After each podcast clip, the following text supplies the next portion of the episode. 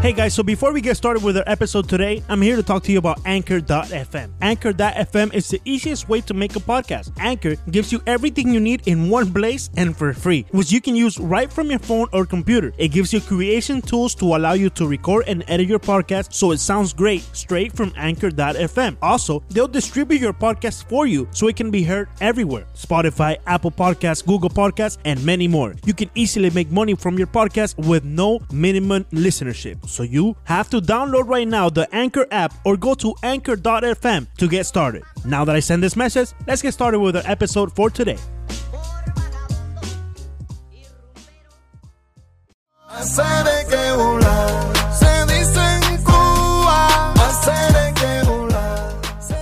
Bienvenidos al episodio número 3 de 5 razones. Hoy tenemos un invitado bien especial, Will Manso de Local 10 y de Fox Sport Florida también. Les recordamos las cuentas como siempre. La principal, la de 5 Reasons Sports, que es la más importante, la del Network. 5 en número, Reasons Sports. También la nuestra, arroba 5 razones POD la de nosotros personales, la mía, Ricardo E. Montes, la de Leandro, arroba Soto, Leandro, guion bajo, y la de Alejandro, arroba Alejandro BG32. Les recuerdo también que puede ingresar al Patreon Feed por solo 5 dólares al mes y ahí vas a conseguir contenido exclusivo de, toda, de todos los podcasts de la cadena, incluido el nuestro. La semana pasada hicimos un análisis de la Supercopa de Europa en, la que perdió el Real Madrid con el Atlético de Madrid. Allí está, solamente 5 dólares al mes. También quería eh, dar las gracias a todas las personas que se acercaron la semana pasada para ver el Watch Party de los Dolphins. Estuvimos allí en el Texas Roadhouse de Miramar, fue espectacular. Más de 70 personas estuvieron allí con nosotros compartiendo y viendo el juego, bueno, viendo entre comillas el juego de los Dolphins. Pero bueno, de una vez le quiero dar la bienvenida a, a Will Manso y lo primero que le quiero preguntar es algo muy, muy importante que salió en las redes sociales hace un par de semanas, en donde Will dijo que no le gustaba el, el public subs, los sándwiches de Publi, lo cual no entiendo. Hola Will, ¿cómo está todo? Bien, gracias, pero vamos a empezar con Public Subs. Vamos a empezar Sí, con sí. public.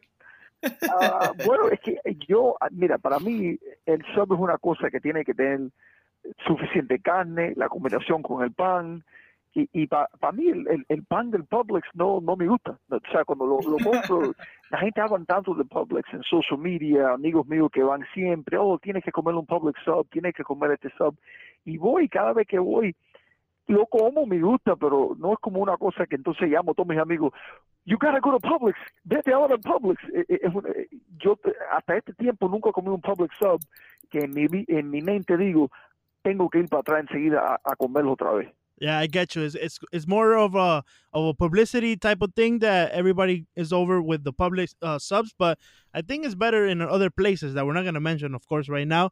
But Will, we just want to get started as well. Ahora que Ricardo habló de, del public sub, él tenía ya varias semanas. Le voy a preguntar el public sub, le voy a preguntar el public sub.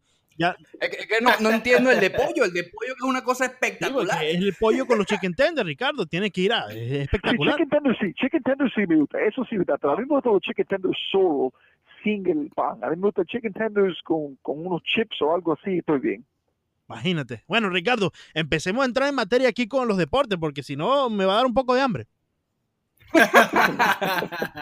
Will, mira, aquí tenemos preparado hablar de, de- del Miami Heat de primero, la falta de transacciones en esta temporada muerta. Quiero que nos converses un poco sobre lo que te ha dejado la falta de movimientos, los no movimientos, las no contrataciones, las no absolutamente nada que hizo el Miami Heat en este verano. ¿Qué, qué, qué piensas sobre esto?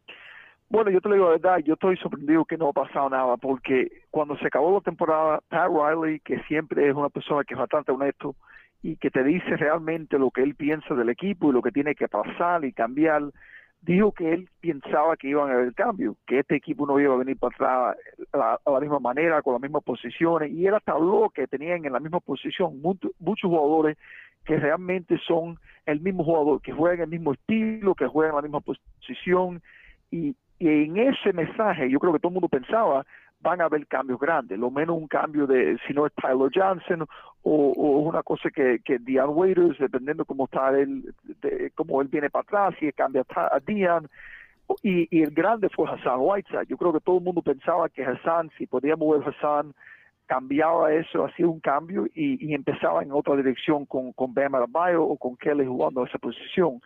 Estamos ahora ya ahora en agosto, ya ahorita viene septiembre y empieza la práctica y el training camp.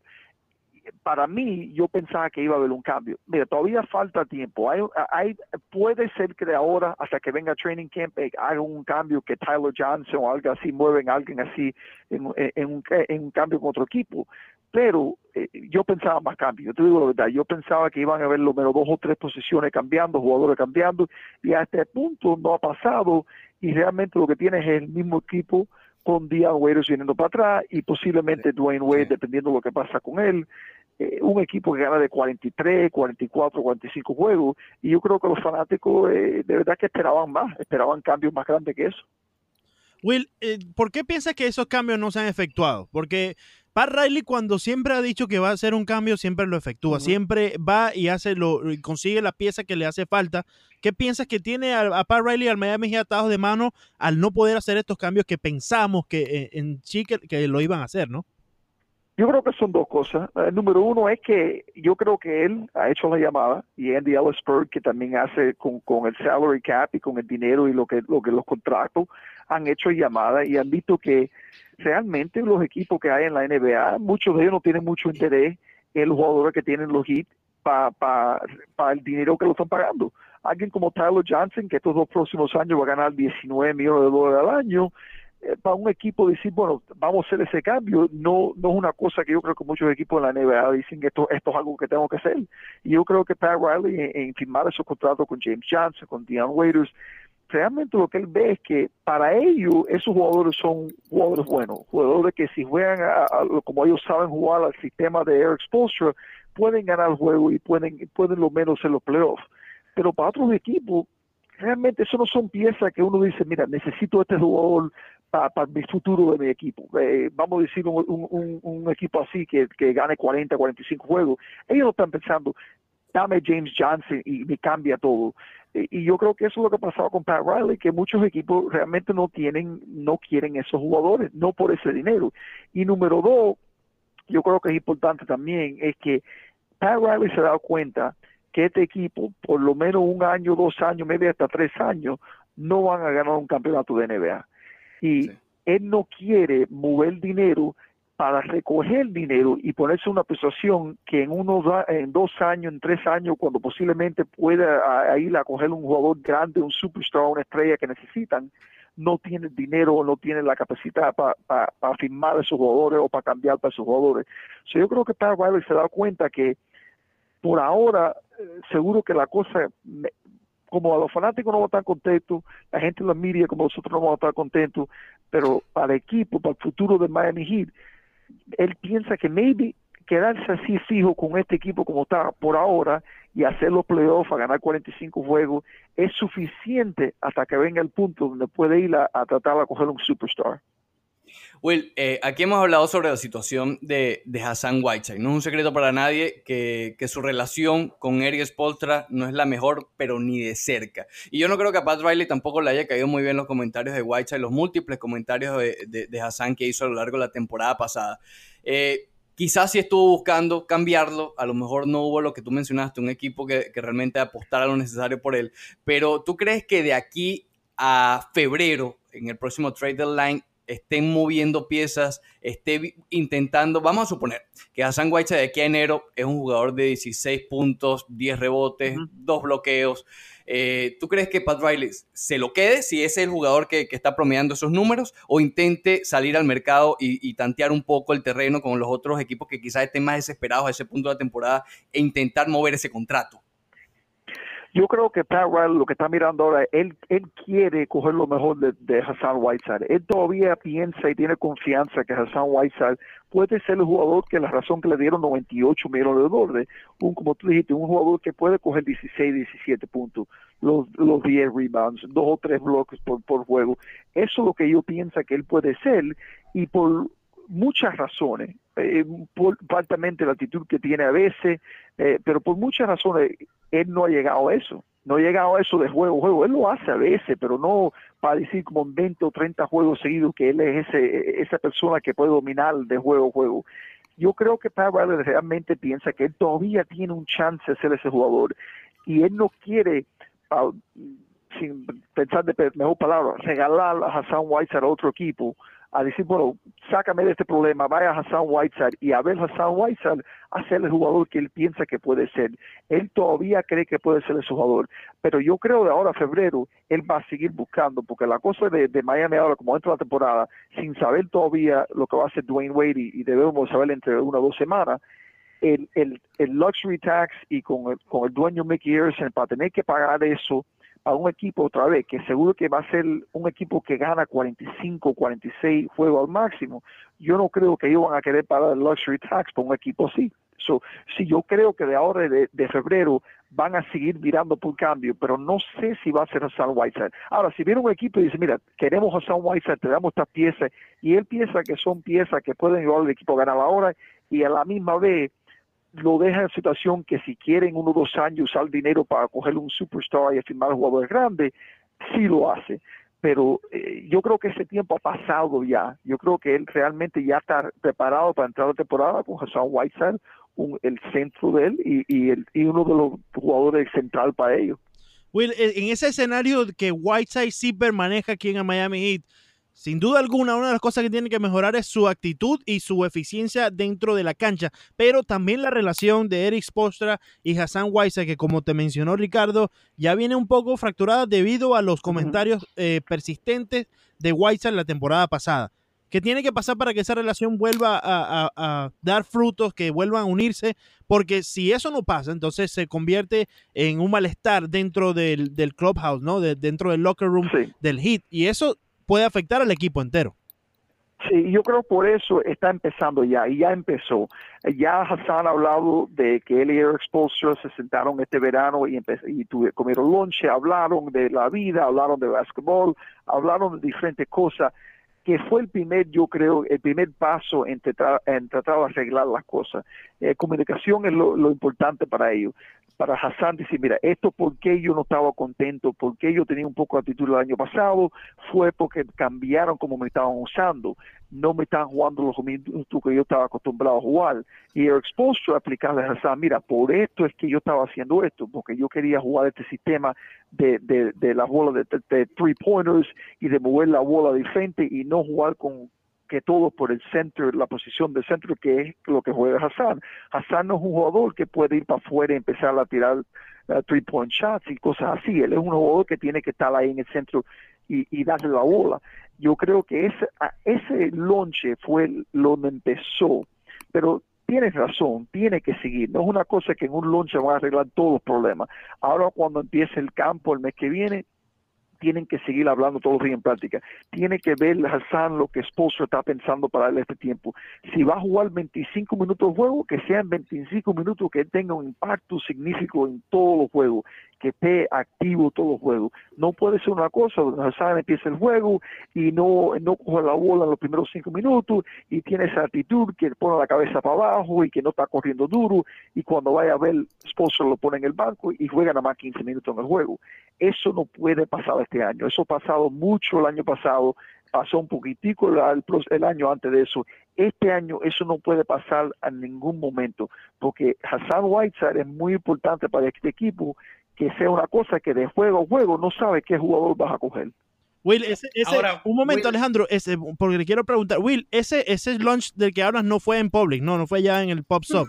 Yo creo, bueno, lo bueno que comieron un chicken tender sub y no jamón y queso, porque jamón y queso hay problema todavía, pero jamón y queso. el chicken tender sub, yo creo que están empezando mejor la dirección de, Un poquito de mayo, un poquito de mayo, maybe some ketchup. bueno, ketchup no, un poquito de mayonesa también. Ok, ok, no ketchup. Adelante. bueno, mayonesa, la favorita de Leandro. Más allá, Will, de, de, lo que puede hacer Hassan Weiser, que es una incógnita, realmente no sabemos si, si, va a llegar algún día a ese nivel que esperamos de él. ¿Qué podemos esperar eh, del equipo ahora con la llegada o el regreso, mejor dicho, después de las lesiones de hombres tan importantes como Dion Waiters y James Johnson?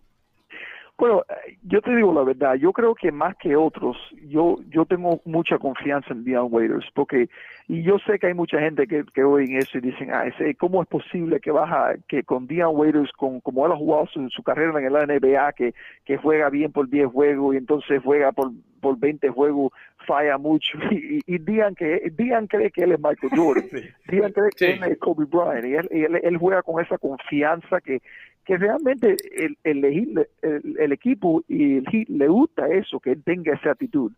Pero yo vi a Dion Waiters en esos últimos 20, 25 juegos de la última temporada, de dos años, cuando Miami eh, eh, eh, no, no llegó a los Sí, playoffs, en, en la racha, ganó en la racha de ganó esos 30. y 30 11. juegos, de 41 ganó 30. Dion Waiters jugó como una estrella. Dion Waiters jugó como un- una estrella que, que, que anotaba 20 puntos por juego, que, que hacía tiro con confianza, que en los minutos grandes la bola estaba, él tenía la bola y ya sabía y tenía con confianza lo que iba a hacer. Dion Waiters no es una persona que es viejo. Dion Waiters tiene cuánto, 25 años tiene Waiters, yo creo. Él está en, en una, el punto de su carrera que ha jugado muchos años la NBA, Sí. pero todavía Tiene 26 años, va a cumplir 27 pronto. Sí, 20, ok, 27 que te preguntar. So, tiene un jugador que tiene una confianza de 26, 27 años que un, que todavía si, si él se queda en, en buena en buena forma y, y sigue jugando como jugó hace dos años, él puede todavía seguir pues, siendo mejor y mejor y mejor en vez de ir para atrás. Y, y, yo te digo, Tiga, hablando con Pat Riley, hablando con Eric Spoelstra, ellos piensan que lo mejor de Dion Waiters todavía está al frente de él, no atrás de él. So, sí, viniendo Dion Waiters para atrás, y si él está bien y en buena forma, yo, yo de verdad creo que va a ser una ayuda grande. Ahora, si viene Dwayne Wade para atrás y con Tyler Johnson también, que le están pagando 19 millones en esa posición, y Josh Richardson, que a veces juega esa posición, y Justice Winslow, que la bola la, quieren también que Justice tenga la bola en las manos más. Yo no sé cómo van a jugar todos esos jugadores en sus minutos con la bola, en, en los minutos grandes, cómo van a hacer eso. Porque es, hay, eh, como dicen, es una bola y muchos jugadores, y yo no sé cómo van a hacer eso. Eso es el trabajo de Eric Spoelstra, que sí no va a ser fácil. Y Justamente ahora que tocaste el tema de, de, de Waiters y, y de Wade, me quiero meter más por ese, por ese camino. Ah, aquí conversamos la semana pasada de, lo, de las declaraciones de Dwayne Wade el fin de semana pasado, creo que fue en el torneo del, del NBA Junior, eh, que es la última vez que ha hablado públicamente Dwayne Wade. Eh, hay algo que me sonó un poco la alarma, ¿no? que, me, que me timbró un poco cuando él menciona que él tiene que solucionar sus cosas y que el Miami Heat tenga que solucionar sus cosas. Y yo te pregunto, ¿qué tiene que, que- solucionar el Miami Heat? ¿El Miami Heat tiene una oferta en la mesa o, o a menos que haya este- que esté pidiendo eh, cuestión de minutos, que haya algún jugador que no, no, no le conviene mucho jugar con él? Pero yo creo que más allá del dinero, ¿qué más puede estar pidiendo Dwayne Wade? No creo que es dinero, porque él, Dwayne es una persona que sabe la situación del business, él sabe cómo trabaja la NBA y contratos y salary caps y luxury tax y todas esas cosas. Él sabe que Miami Heat lo que tiene de ofrecer ahora son los 5 millones, el mid-level exception, como le dicen, Ujú. 5 millones y medio por este año. Ahora, yo pienso, no sé por seguro, que pienso es lo que le están ofreciendo Miami. Hay maneras que pudieran ofrecer menos de eso, pero yo no creo que con lo que pasó hace dos años cuando Dwayne se fue y como iba esa situación que todo el mundo estaba, eh, tú sabes, Dwayne se fue para Chicago, Pat entonces se sentía mal, los fanáticos estuvieron tristes porque, lo que, porque se fue y ahora con Dwayne viniendo para atrás, yo no pienso que por un millón de dólares ellos van a dejar a Dwayne Wade irse otra vez y retirarse y no venir para atrás para Miami por un millón de dólares o dos millones de dólares. So, yo no creo que es dinero. Yo creo que sí, la situación tiene que ver con lo que empezamos a hablar, que el Heat tiene muchos jugadores en la misma posición. Y Dwayne, si va a venir para atrás, y cuando Dwayne viene para atrás, él, no va- él es una persona que él se dedica al juego. Él no quiere venir para atrás y, venir para atrás y jugar 15 minutos y a veces practica y a veces juega. Él quiere ser el centro de este equipo. Y nosotros vimos el año pasado que en los playoffs contra Filadelfia, el un juego que ganaron y el otro juego que casi ganaron, que Dwayne Wade cuando él juega a su, a- todavía con 35 años, cuando él juega como él sabe jugar, yo creo que es el mejor eh, jugador del Miami Heat. Es el más importante, el más que en minutos grandes puede anotar y, y- y a- ayudar al equipo a ganar. So, él sabe eso. Yo no creo que el problema ahí es Dwayne estar seguro con Pat Riley o con Eric Spoelstra que saben los minutos que va a jugar, la, cómo va a jugar, quién va a jugar empezando el juego, si va a estar leyendo del banco, lo que van a hacer, porque yo, yo no creo que Dwayne Wade quiera entrar en una situación donde todas las noches hay siete, ocho jugadores en la misma posición y Dwayne no sabe cuándo va a jugar, en qué manera va a jugar. Yo creo que eso más que dinero es lo más importante para él. Ahora, Will, eh, hablando de Dwayne Wade, ya vimos el año pasado, el Miami Heat fue uno de los equipos que menos anotó en la NBA. Obviamente el, el fuerte del equipo sigue siendo la defensa. ¿Crees que con Wade la mayor parte del tiempo en cancha se pueda, se pueda mantener ese, ese ritmo defensivo y al mismo tiempo eh, aumentar los números en la ofensiva?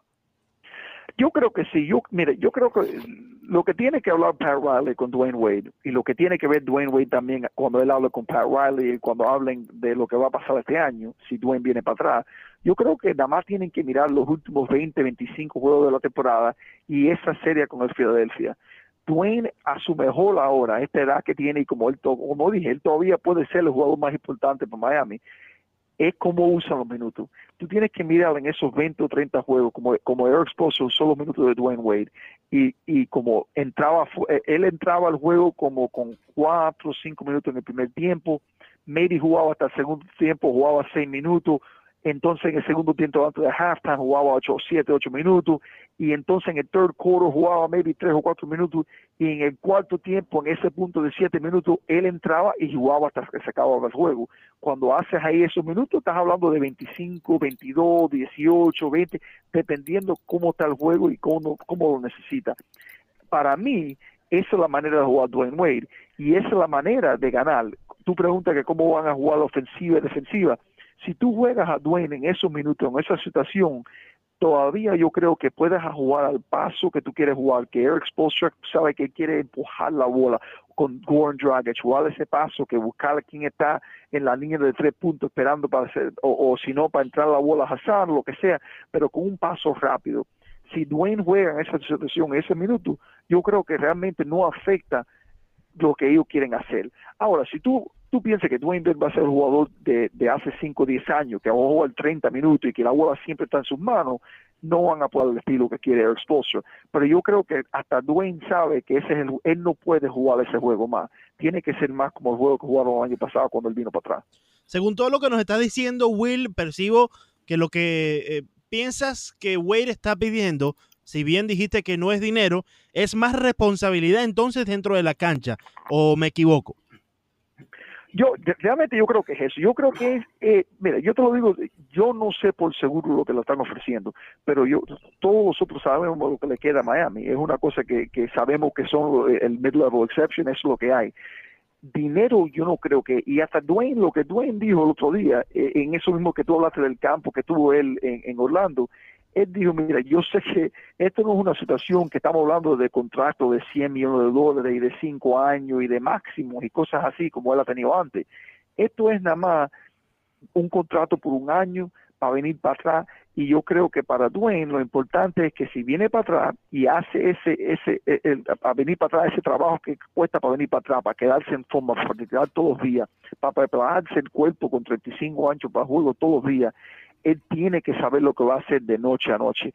Y yo creo que, hablando lo que sabemos ya, Dwayne Wade, yo creo que como nosotros, esperaba cambio este offseason. Este verano, él, como dijo Pat Riley, tenemos mucho en esta posición, hay que hacer cambio. Estamos en agosto, no ha habido cambio. Dwayne Wade no ha regresado. Yo creo que podemos leer entre eso que decir que Dwayne Wade pensaba que iban a haber cambio y que la situación estaba un poco más clara y realmente la situación no está más clara. Es el mismo equipo con los mismos problemas del año pasado. Ahora, mirando hacia el futuro eh, en el en el en the large spectrum, no, of the future, Will. Wade might come back. Okay, that we have it established. Maybe he won't, but he's not going to be here for that long, so we could measure what's going to be this team in the future. Entonces, eh, con esa pregunta, quiero, quiero que me digas, ¿qué jugador piensas tú que puede ser ese eh, eh, jugador a, largo plazo del hit. Eh, yo te pudiera decir un nombre de Van Adebayo, pero no sé si piensas tú que has estado más cerca del equipo, que él tiene la capacidad de ser ese jugador de impacto para el Miami Heat. Yo creo que realmente el jugador de impacto de Miami Heat para el futuro no está en el, en el equipo ahora. Yo creo que los jugadores que tiene Miami Heat ahora son piezas para el equipo que quieren tener tú dijiste Bam Adebayo, eso eh, el, el está, le encanta lo, lo que él trae al juego, lo que él, lo que él puede jugar inside, outside. Ellos piensan que él tiene un futuro muy grande para ellos, pero no, no creo que ellos piensen que va a ser una persona que puede ser el centro, el foco del team, del equipo, que pueda, vamos a decir, 22 puntos y 12 rebounds, algo así. Yo creo que realmente que, que él puede ser una pieza con Justice Winslow, que algo que Riley habló un poco en el último mes es que Justice Winslow es una persona, un jugador importante para el futuro de ellos. Y yo creo que tú vas a ver que antes se acaba esta temporada, entre dos meses, después que empiece el training camp ahora en un mes, van a tratar a, a firmar a Justice el contrato como firmaron a Josh Richardson, a, a, tenerlo fijo por lo menos los próximos tres años. Tienen a Josh, es la otra persona, Josh Richardson. Esos tres, para mí, Bam, Justice y Josh Richardson, todos tres jugadores del centro importante para ellos, para el futuro. Pero vamos a decir la verdad, esos no son jugadores que, como se dice, son superstars. Esos no son jugadores que van a ser Russell Westbrook o LeBron James o hasta Dwayne Wade cuando Dwayne Wade estaba en, su, en, en, su, en, el centro de su carrera. Ellos necesitan, si no por el draft, que no es fácil porque si para, para coger la, esa calidad en el draft tiene que ser que seguro que ser un, un jugador que es un top five pick y para ser un top five pick tiene que ser un equipo muy malo so eh, free agency yo creo que es donde ellos también quieren a, mirar. Vamos a decir para el año 2020 2021 el verano de 2020 realmente es donde yo creo que todo el mundo piensa donde el Heat puede ir y tratar de coger un jugador especial. Pero de este equipo los jugadores que tienen ahora para mí Justice Josh y Bam son las tres piezas que ellos piensan que pueden empezar lo menos para el futuro, para tener un equipo en un día, en tres, cuatro, cinco años que puede ganar un campeonato. Bueno, Will, ya para dejar a un lado al Heat, al equipo, al único equipo que creo yo que va a clasificar este año, ahora vamos a hablar de los otros dos equipos profesionales de la ciudad. Eh, vamos a empezar primero con los Marlins de Miami. Estuvieron en, en las noticias esta semana gracias a José Ureña por dos razones. Primero, el pelotazo a, a, Ronald Acuña y toda la discusión que se generó en todo el país, diría yo, en, todo el mundo del béisbol, eh, sobre si estuvo bien o no el pelotazo, si fue adrede o no. Eh, y hoy lanzando un juego completo ante los Nacionales de Washington, eh, un pitcher que no hemos visto en todo el año eh, ¿Cuál es tu opinión sobre ambos casos? Primero, el pelotazo a Cuña, ¿crees que fue a propósito? En caso de que haya sido así, ¿crees que estuvo bien? Yo creo que fue a propósito. Y yo, lo que no me gustó de lo que pasó ese día fue que la, fue una cosa que la primera bola del juego, así, entraba así con 97, 98 millas por hora, a, a, a tirar la bola a un jugador que, que había bateado con cinco juegos seguidos con jorrón eh, sí. Había bateado dos jonrones el día antes, tres juegos seguidos empezar el juego con jonrón. Yo creo que, eh, hasta yo sé que José dijo que no era intencional, que no era a propósito, pero yo creo, eh, tú, tú, ves eso, es una cosa que cuando pasa eso, yo sé que en el juego de pelota en béisbol es una cosa que, oh, que hay que despe hay que, que pichar adentro, hay que, hay que tirar la bola adentro para bateador, que para, para moverlo para, para adentro y eso, pero yo creo que, que para mí 100% fue a propósito. No me gustó, es una cosa que yo entiendo porque el, equipo de Atlanta eh, eh, eh, tuvieron como tuvieron que todos salieron afuera a, a estar ahí, el manager salió afuera, pero Dan Manuel lo dijo que José lo que quería es entrar y pichar bien adentro. Se le fue, la tiró para adentro, le dio a Ocuña, gracias a Dios que Ocuña está bien, que no fue una cosa que, que, que faltó mucho juego, pero para mí eso es una cosa que no puede pasar. A mí, a mí no me gusta eso de la pelota, es una cosa que se ve mucho y yo no sé por qué todavía sigue. Es una cosa que, que la pelota se ha jugado por muchos años, sí, pero no hay necesidad. Para mí, un pitcher, si, si un jugador que está bateando bien, tirarle la curva, trata, trata de sacarlo lado, no, no tiene que ser una cosa que le deja a propósito. Y yo realmente creo que él lo hizo a propósito. Pero como hablando de lo que hizo el domingo, para venir para atrás y jugar y pichar un juego completo, y ahí contra los nacionales que tienen un lado muy bueno, eh, sí de verdad que, que, bueno, importante para él, importante para los Marlins, porque los Marlins de verdad que piensan que él es una parte del futuro de ellos y hasta ese juego había ganado tres juegos nada más la, entrada, la, la temporada sí. entera con 12 juegos perdidos. So, era importante para él a jugar bien y a pichar bien y maybe esto es una cosa que ahora, es, ¿cómo se dice? Como un jump start, que era una cosa que para el resto del año puede pichar mejor y con más confianza, porque José Ureña tiene eh, tiene los picheos necesarios para ser buen pitcher en la Grande Liga. Tira 98 mira por hora, tira con movimiento. Cuando él tiene confianza y pichea con control, él es buen pitcher. Eso es importante para los Marlins para el futuro que él pichee como pichó el domingo contra los Nacionales. Will, menos mal que sacaste el tema porque yo tengo discusiones a diario con estos dos seres humanos que están metidos en este podcast. Porque ellos tienen una edad, ¿sabes que eh, cuando se habla de perros se dice que tienen como, hay que multiplicarlo por 7. Bueno, ellos tienen como 67 años cada uno en el mundo del béisbol. Eh, es decir, tienen una mentalidad old school que para mí es ridícula, la de las reglas no escritas. Hablamos de la, de la regla del knockout, de la regla del hombre en segunda base. Y la pregunta en específico es la siguiente. Eh, yo, a mí también me parece ridículo esto de las reglas no escritas que tienes que, que golpear al jugador. Sácalo, ah, o ponchalo. Si eres tan, tan, tan bravo, ponchalo. Entonces, ¿te parece, ya, ya va, Leandro, ¿te parece que, que la suspensión, entre comillas, fue muy, muy floja? Es decir, nada más seis juegos para un abridor significa básicamente una sola apertura. ¿Cómo ves tú que puede evitarse esto en el futuro? Yo creo que hay que suspender los pitchers lo menos 10 juegos. Un lanzador de, de juego 10 juegos. Porque 10 juegos son realmente, como tú dices, dos juegos. Son dos juegos, una cosa que sí. do- dos juegos para un pitcher que, que en una temporada pichea maybe 32 juegos que abre. Sí, dos juegos es significativo para que no pase más. Pero ah, con lo que tú hablas de old school, de old generation, yo, mi vida entera, yo, yo estaba viendo pelota. Cuando yo era chiquitico, mi papá era gran fanático hasta este día de los Yankees. Y, y yo, cuando chiquito, siempre juego pelota. Yo sé que el old school rules y que la pelota es así, que eh, pitch inside y, si eh, te mete un jonrón, tienes que darle la, próxima vez. Pero ya estamos, ya estamos en el 2018. Ya eso, esa regla de old school ya tienen que cambiar. Para mí, si tú tiras 98 millas por hora, yo quiero pararme y ver que eso- con esas 98 millas por hora, si yo puedo sacar ese bateador, si lo puedo punchar. No, no a darle la primera bola del juego y decir, ah, bueno, porque no lo puedo sacar lado, porque todos los días está batiendo horrones, de darle con la bola. A mí no me gusta eso.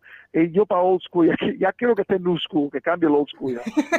Well, te- voy a decir de una vez, yo no estuve de acuerdo tampoco con que Ureña le pegara la primera hora del juego a Acuña, el venezolano que está teniendo una campaña por los cielos con el equipo de los Atlanta Braves, pero sí me gusta esto del school, sí me gusta que exista esta riña entre los jugadores y que exista esta, esa, eh, esa confrontación que ya casi ni vemos, que una rivalidad de Yankee Boston, por ejemplo, por darte un ejemplo, de vez en cuando, no, no es que se vayan a los puños, pero que por lo menos salgan los jugadores y se den un par de gritos en el home play o en el montículo. Me parece que eso le hace bien al juego, porque el otro día estamos hablando de lo que pasó en el Yankee Stadium o lo que pasó en el Fenway Park. Me parece que, aunque quizás eh, pueda ser ridículo para ustedes, para mí y para Alejandro y para muchas otras personas, es, eh, le da ánimo al juego, no- le da un cierto nivel de Un pasión picante, Leandro, un picante. picantico, picantico que nunca hace falta. Imagínate, eh, Will, eh, por ejemplo, imagínate una empanadita, ¿no? Una empanadita sin bueno. picante no es empanada, Will, por favor. Pero, eh, eh, pero el picante tiene que ver por una razón buena, no puede ser porque, porque una exacto. razón, porque oh, este metió dos honrones el Ok. día antes. Tiene que ser, mira, los Yankees y los Red Sox es un ejemplo que usaste. Now we Eh, getting sí, sí. Si es algo que, que el jugador cuando mete un honrón te está mirando el dogado y está tirando el base contra el dogado y hablando y gritando y la próxima vez entonces le tira el juego para adentro y, lo- y los dogados salen para afuera y, y todo el mundo se está eh, gritando, sí, eso es diferente. Esa emoción a mí me gusta. Pero eso por una razón, eso por una razón natural, por una razón de, de, de rivals, no una razón porque, ah, este jugador está bateando bien y estoy, ya estoy enfermo de verlo batear bien, se lo voy a dar con la bola. Yo no creo que eso es razón para, para es para mí eso no es old school. Old school sí, para cuando es una situación que, que un rival, como tú dices, dos, dos rivales así que, que, que, que no, que se ponen a hablar y a gritar, sí, a mí me gusta eso. Pero lo que pasó con y Acuña no era eso. Yo creo que era una cosa que, que era más, mucho diferente que eso. So then you're somewhat in favor of the unwritten rules, right? Unwritten rules, eh, yes, a veces, a veces unwritten rules. Ricardo, te ganamos, Oscar. Ah, bueno. Te ganamos, Ricardo. Y Will, Will, si tú fueras de los Bravos de Atlanta, fanático de los Bravos de Atlanta, ¿te gustaría que hubiera retaliación, que devolvieran el pelotazo a los Marlins ahora que vengan al Marlins Park? que, que si dile que si los Braves a Atlanta entonces le, le hacen lo mismo a los Marlins, tú dices este fin de semana. Correcto. Sí. ¿Te, te gustaría verlo si fueras un fanático de los Bravos de Atlanta? Ay, yo no, yo creo que para mí esto debe de ya quedar ahí. Ya, ya, yo creo que lo mejor que hace que los Marlins que hicieron, le ganaron los cuatro juegos a Atlanta, ¿no? Eh, Digo, los Atlanta le ganaron los cuatro. Sí, sí, juegos. sí, fueron barridos en cuatro juegos, sí. Sí, sí, fue, fue barrida. Yeah, yo creo que para mí ya acaba ahí. Ahora, no sé, mira, José no está pichando ese fin de semana, no, eh, eh, no lo va a usar eh, y es mejor que no lo use para no tener ese problema. Pero yo creo que si iba a pasar algo, iba a ser en ese juego. En ese juego, maybe un, un pitcher de Atlanta le tira a JT Romuto, uno de los jugadores de que tenga los Marlins. Eh, pero ya que ya va a ser una semana, ya mira, Acuña está bien, no le pasó nada serio, yo creo que ya eso se tiene que dejar, no se deja. Yo no creo que, que va a pasar otra vez. Ahora, maybe un día en el futuro, si José Reyes está pichando con Atlanta y viene a batear, maybe le tira una bola un poco para adentro. Maybe yo puedo ver eso pasar en el futuro, pero no, no creo que este fin de semana, eh, especialmente si como Jorreño no va a pichar, que, que algo pase. Will, eh, Will, eres como tu apellido, eres manso. Eres manso, Will. Eres tranquilo, Es tranquilo. I'm a pacífico. lover, not a fighter. Ok, ok. Ah, yo, te voy a, hablar- yo te voy a hablar claro, no te voy a mentir. A mí sí me gustaría ver, por ejemplo, que eh, Fortinewix venga y le, le cuadre una en las costillas a, no sé, cualquiera de los jugadores Ah, de los. Marlins. Porque Ahí, le da ese ahí salió ánimo. Leandro de 77 años. ¿eh? Sí, sí, sí, sí, sí. Will, ahora quiero darte una pregunta eh, sobre la reconstrucción, la llamada reconstrucción de los Miami Marlins, que eh, dicho sea de paso, estamos muy acostumbrados aquí en Miami a, a ver ese tipo de reconstrucciones con el equipo de los Marlins. ¿Qué, ¿Cuál es tu perspectiva acerca de esto que están haciendo los Marlins, de el Wolverine de Derek Jeter y sobre lo que has visto, lo que has visto eh, hasta ahora, qué te ha gustado y qué no te ha gustado para nada? para mí, el, lo que están haciendo lo que tenía que pasar era necesario. Yo sé que muchos fanáticos de los Marlins y muchas personas que viven en South Florida, muchos que ya ni, ni le importa de los Marlins, que no tienen ni interés en los Marlins, eh, no querían eso. Ellos querían que los Marlins se quedaran con Giancarlo Stanton, que se quedaban con Marcelo Zuna, con Christian Yelich, con D. Gordon, con todos los jugadores que cambiaron.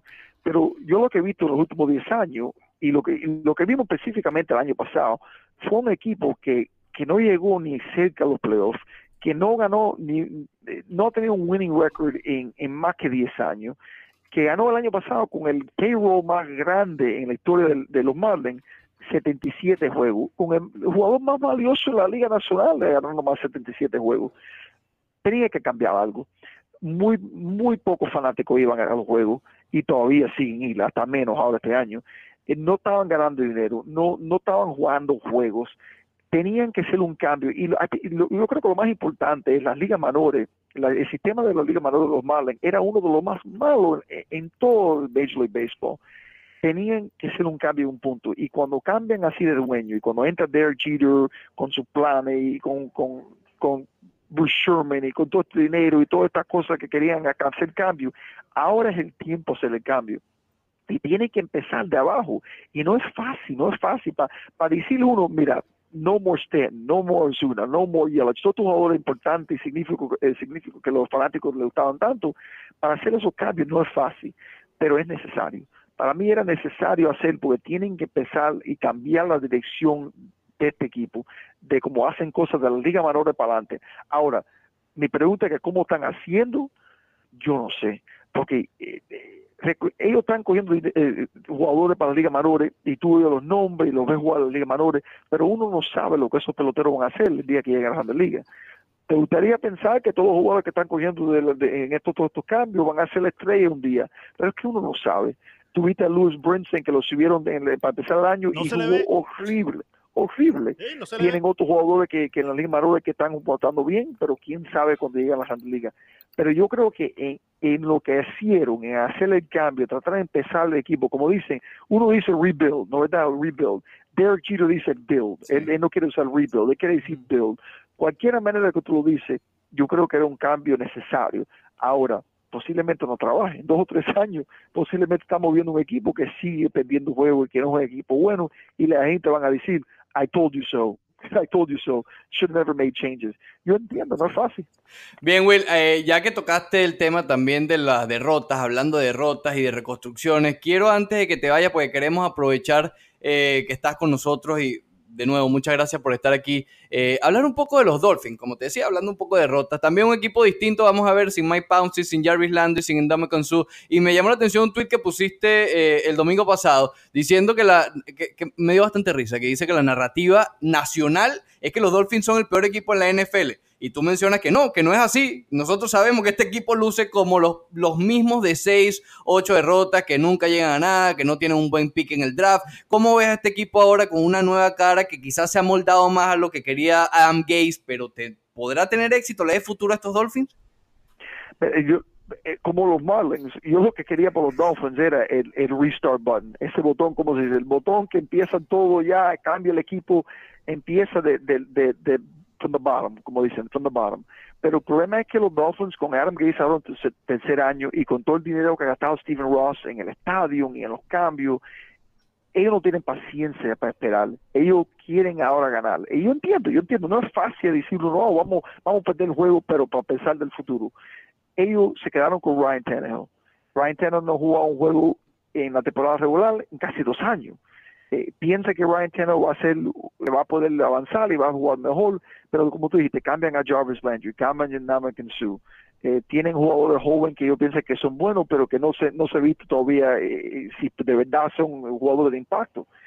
Yo, para mí, ganar 6 o 7, 8 juegos es más duro para mí que, que, un equipo que gana uno o dos juegos, pero lo menos tienes el chance de tener tu, tu quarterback del futuro en los primeros cinco selecciones en el draft. Para mí este año era importante para los Dolphins acoger el quarterback del futuro. Yo no creo que ese quarterback es Ryan Tannehill.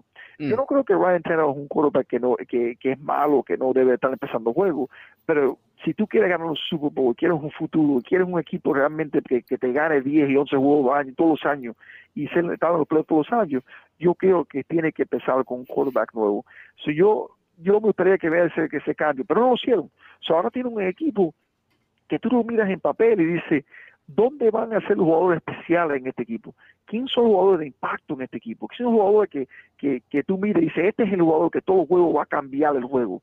Yo no veo ese jugador en este equipo. Tiene jugadores buenos. Rashard Jones es un, un jugador que hace el All-Pro todos los años. Eh, tienen a, a, a Kenyon Drake, que parece que puede ser un jugador especial, el running back, pero no tienen en las posiciones importantes, linebacker, en la, la, línea ofensiva sin Mike Pouncey cambia mucho, eh, tienes a Tannehill regresando para atrás después de la operación de rodilla, que si, si él va a jugar y como jugó hace dos años, tienen muchas preguntas ahora que para mí este equipo no es el más malo en la NFL, pero también es uno de los, yo creo que que gana seis o siete juegos, o, si, tú le preguntas fanático, ¿qué es más duro? A ganar 6 o 7 juegos todos los años o a poder empezar de nuevo y a ganar dos o tres juegos pero coger un quarterback futuro. Para mí como un fanático, yo cojo a ganar dos o tres juegos y tener mi quarterback futuro y empezar de nuevo 100% de la vez. Pero estamos en una posición ahora este año que los dos no hicieron eso.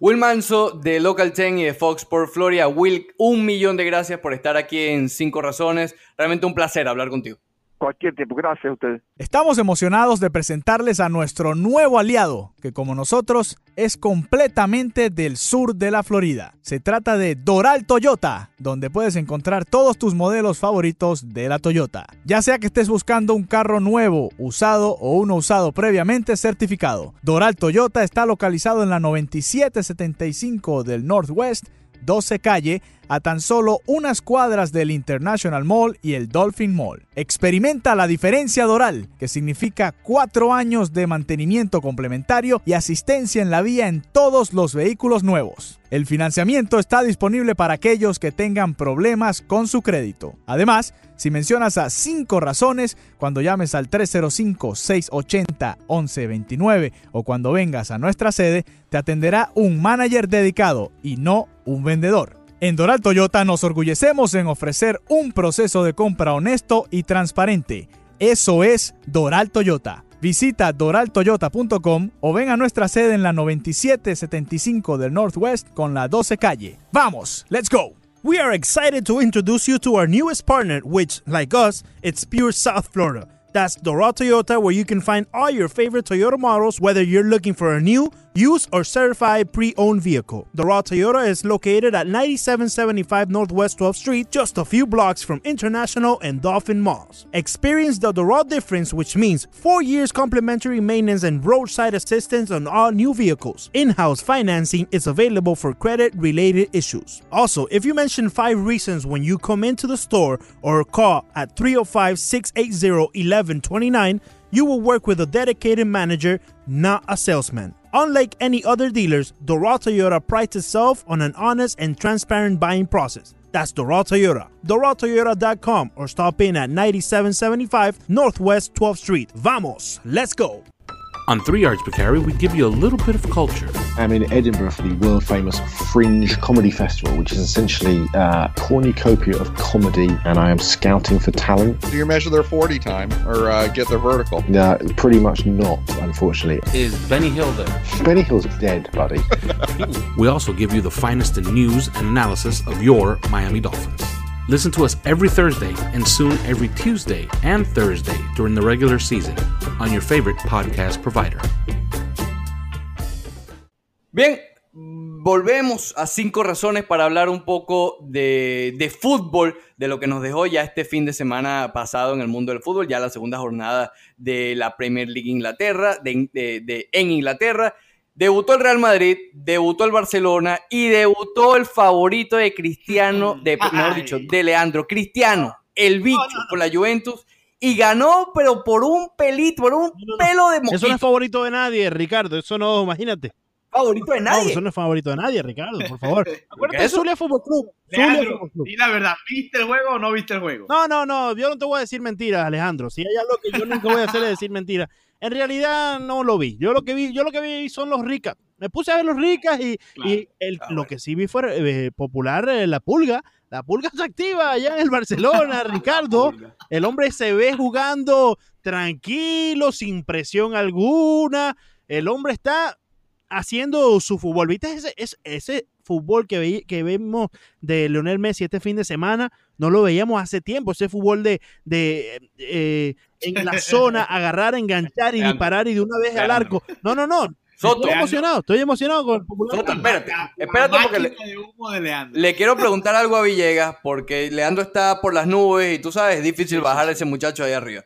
Messi no lució bien en, el- en la primera No, mitad. ¿cómo? ¿Cómo? Le, quiero preguntarle esto específicamente a Alejandro Villegas. Leandro, a ti no. Eh, Coutinho, el factor Coutinho le dio más libertad a Messi. eh, me parece, ¿vi bien o, o- Sí. o tú también opinas así?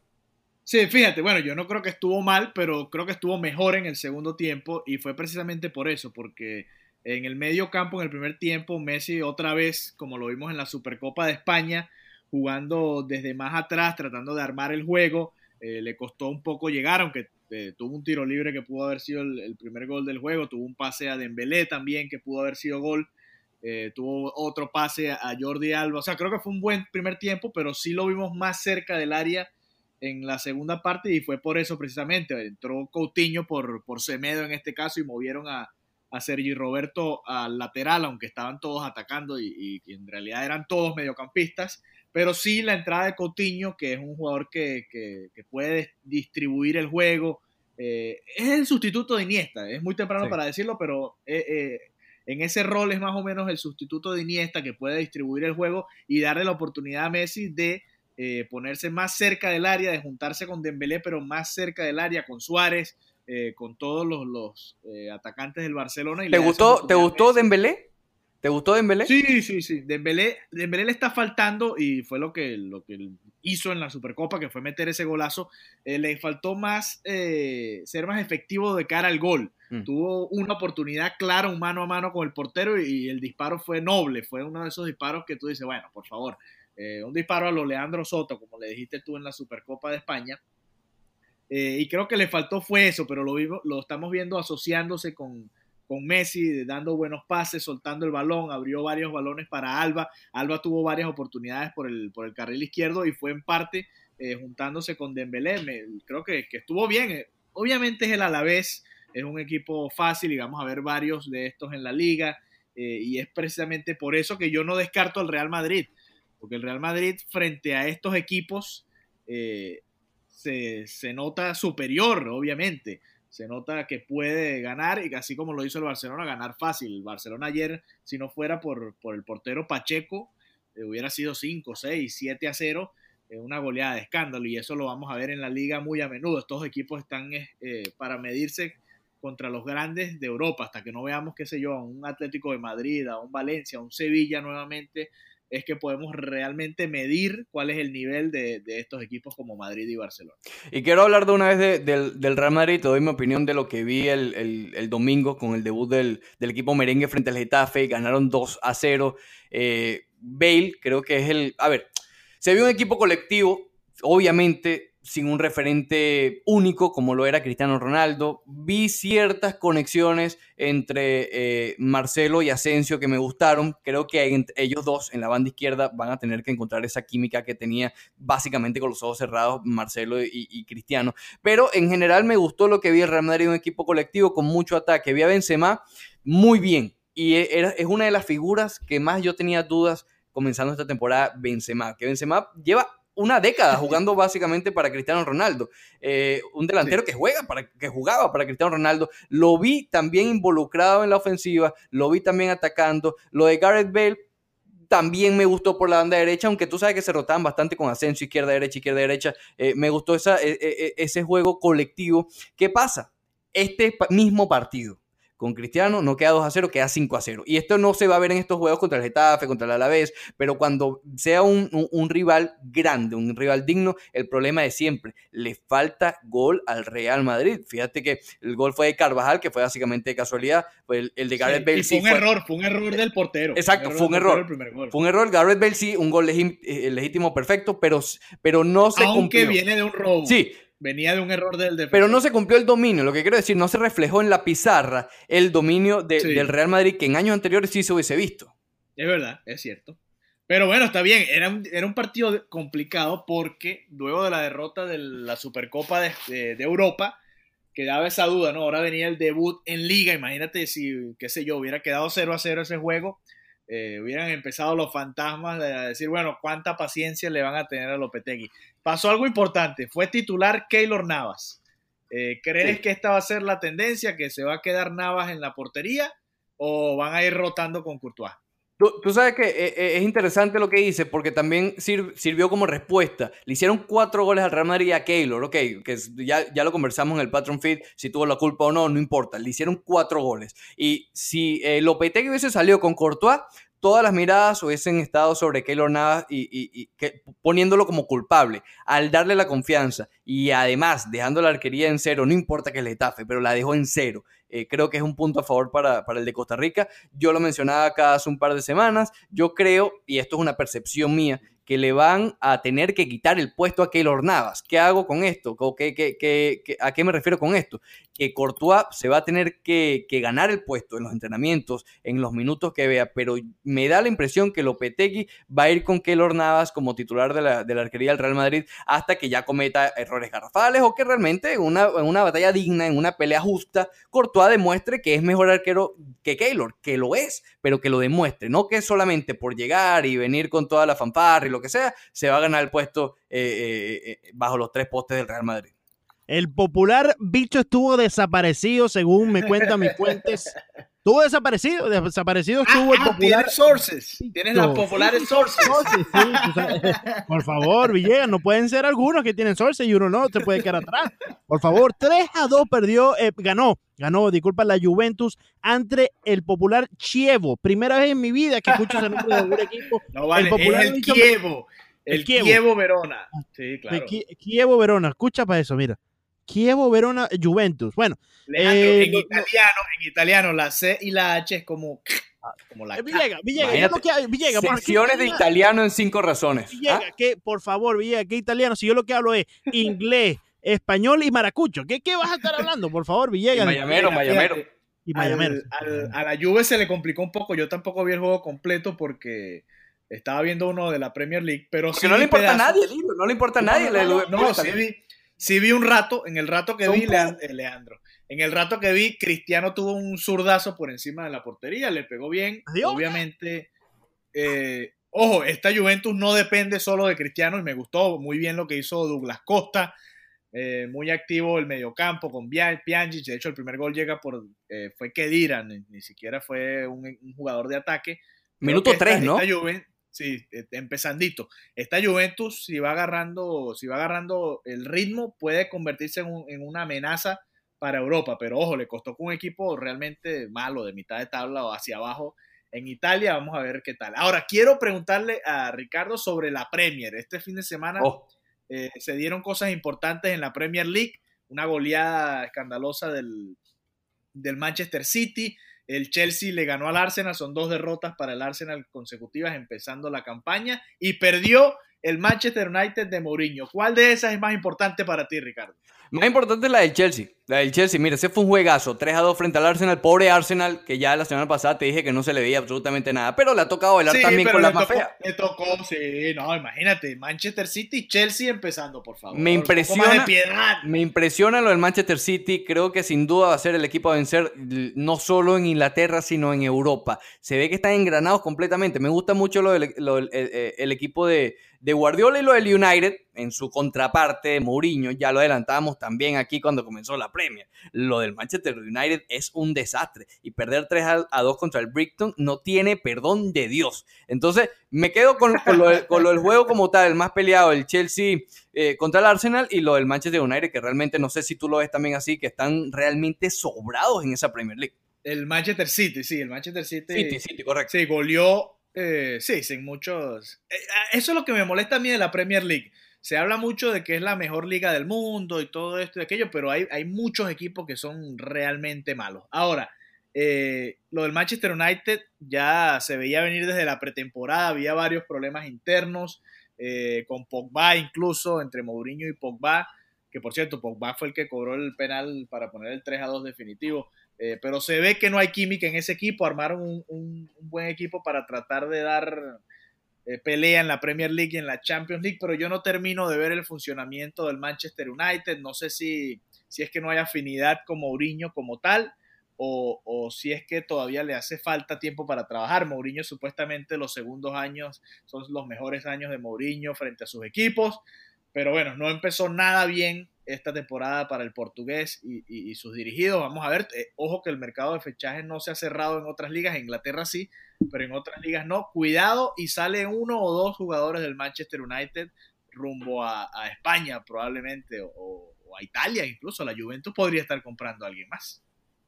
Arroba 5 Reasons Sport 5 en, en número 5 Reasons Sports es la cuenta principal de este Five Reasons Network. La nuestra es arroba 5 razones POD, arroba Soto Leandro guion bajo, arroba Ricardo de Montes y arroba Alejandro BG32. Nuevamente dándole las gracias a Will Manso para, par- por participar en este episodio número 3 de 5 razones. Recuerden inscribirse por 5 pesitos al mes. ¿Cuánto, Ricardo? Cinco- ¿Cuánto? cinco pesitos al mes. 5 pesitos. How much? Cinco pesitos. How much? Sí, how much? Cinco pesitos. Cinco pesitos. Oye, no, Cinco pesitos. no nos podemos ir, no nos podemos ir de este episodio 3 sin antes mandarle un popular shout al popular Big Owl. I'm Big Owl. Oh, En el- hay dingers. Ahí tengo, Ricardo. Nos fuimos.